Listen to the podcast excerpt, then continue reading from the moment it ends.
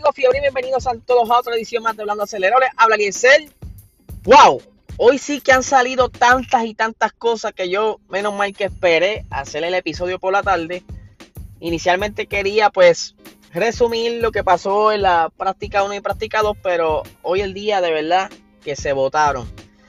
Primero, renovaron el contrato de Checo Pérez. Ya se esperaba que iba a pasar, aunque verdad muchas malas lenguas decían que lo iban a sacar, que iba a volver a Red Bull Pierre Gasly, pero ya era de esperarse, se veía muy tranquilo Checo Pérez y pues le renovaron un año más, eh, lo más probable el año que viene si cumple con lo que está estipulado en el contrato, que lo más probable sí, pues seguirá otro año más. Yo creo que estoy viendo a Checo Pérez la próxima temporada y otro más. Eso es lo que yo, ¿verdad? Estoy pronosticando. Por otra parte, eh, las chicas de W Series estuvieron practicando hoy, eh, donde pues en la quali hubo un pequeño incidente. Hubieron, creo que fueron de 4 a 5 monoplazas envueltos. Varias fueron enviadas al hospital como método de, ¿verdad? Por protocolo los envían para hacerle su chequeo. El accidente estuvo bastante feo. Se alega que había alguna sustancia eh, en esa zona. No se sabe si es por algún incidente anterior.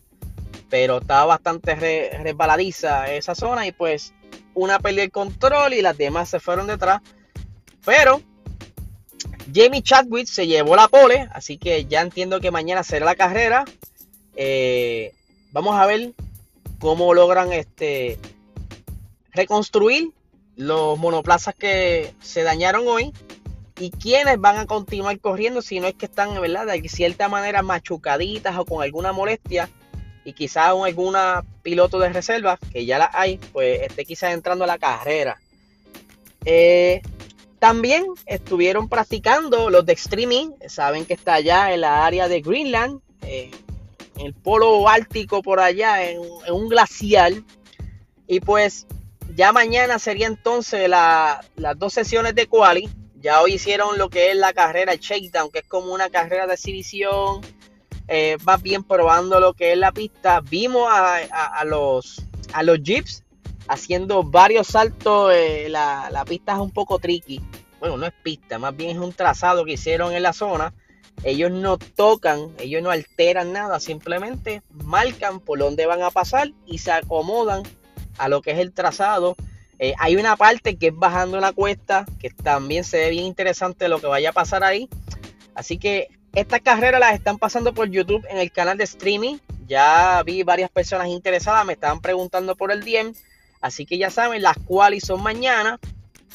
Y la, eh, la primera semifinal es mañana, entiendo yo. Si no, creo que es el domingo. Pero ya están, si entras a YouTube, al canal de streaming, vas a ver ya todo el itinerario hecho con los live ya programados.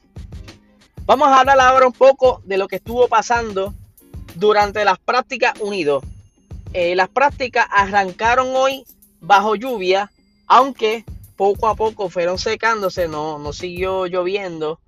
Eh, en la primera sesión, el señor Valtteri Bottas se llevó por pues, los mejores tiempos, pero eh, hubieron varios spins eh, Kimi Raikkonen fue uno de ellos, este, perdió el control, obviamente la pista estaba mojada y pues era un poquito difícil llevar el monoplaza y ya que este circuito pues tiene varias curvas que si no, si estás fuera de práctica, esta gente viene de las vacaciones y pues tres semanas para ellos es un mundo.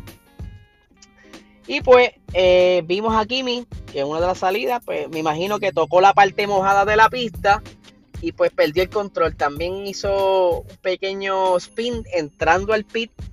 Eh, pero eventualmente se fue secando la pista. Y en la segunda práctica ya soltaron los neumáticos húmedos y se montaron los, neumáticos secos. Eh, el primero, si no me equivoco, en cambiar el neumático seco fue Lando Norris, que puso las duras y estaba pues, en un momento dado sacando los tiempos más rápidos, pero eventualmente eh, Verstappen estableció el mejor tiempo, pero ahí hubieron entonces varios incidentes. El primero fue Charles, eh, cerca de la curva 6, estuvo eh, saliendo de la curva, perdió la parte trasera del monoplaza y pues le dio a la pared. No se ve tan grave el accidente, pero pudiera ser que la transmisión esté un poquito lastimada y quizás pues tenga que ser reemplazada.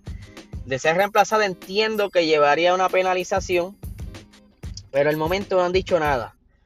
Luego de ese evento, eh, eh, en perdón, Max tiene también un pequeño incidente cerca de la misma zona donde Charles perdió el monoplaza y fue básicamente lo, mismo. Yo lo que creo es que había bastante viento en esa zona y pues ya ellos están buscando quizá eh, la parte rápida o llevando los límites del monoplaza y pues lamentablemente le pasó más o menos lo mismo que a Leclerc. Incluso cuando hacen el enfoque de cámara se ve el monoplaza de Leclerc en la parte de atrás. Así que también vimos eh, a George Russell quejándose de Esteban, eh, perdón, de Lance en el medio, como que no le daba break a pasar. También vimos eh, por primera vez una cámara en el casco de Fernando Alonso para que vieran las personas la perspectiva de desde la, la vista de un piloto de Fórmula 1 y de verdad que se ve brutal, se ve de verdad que tú puedes ver cómo él va quizás leyendo el trazado, dónde va más o menos a marcar la frenada. De verdad, tienen que buscar ese, ese video, está bien interesante.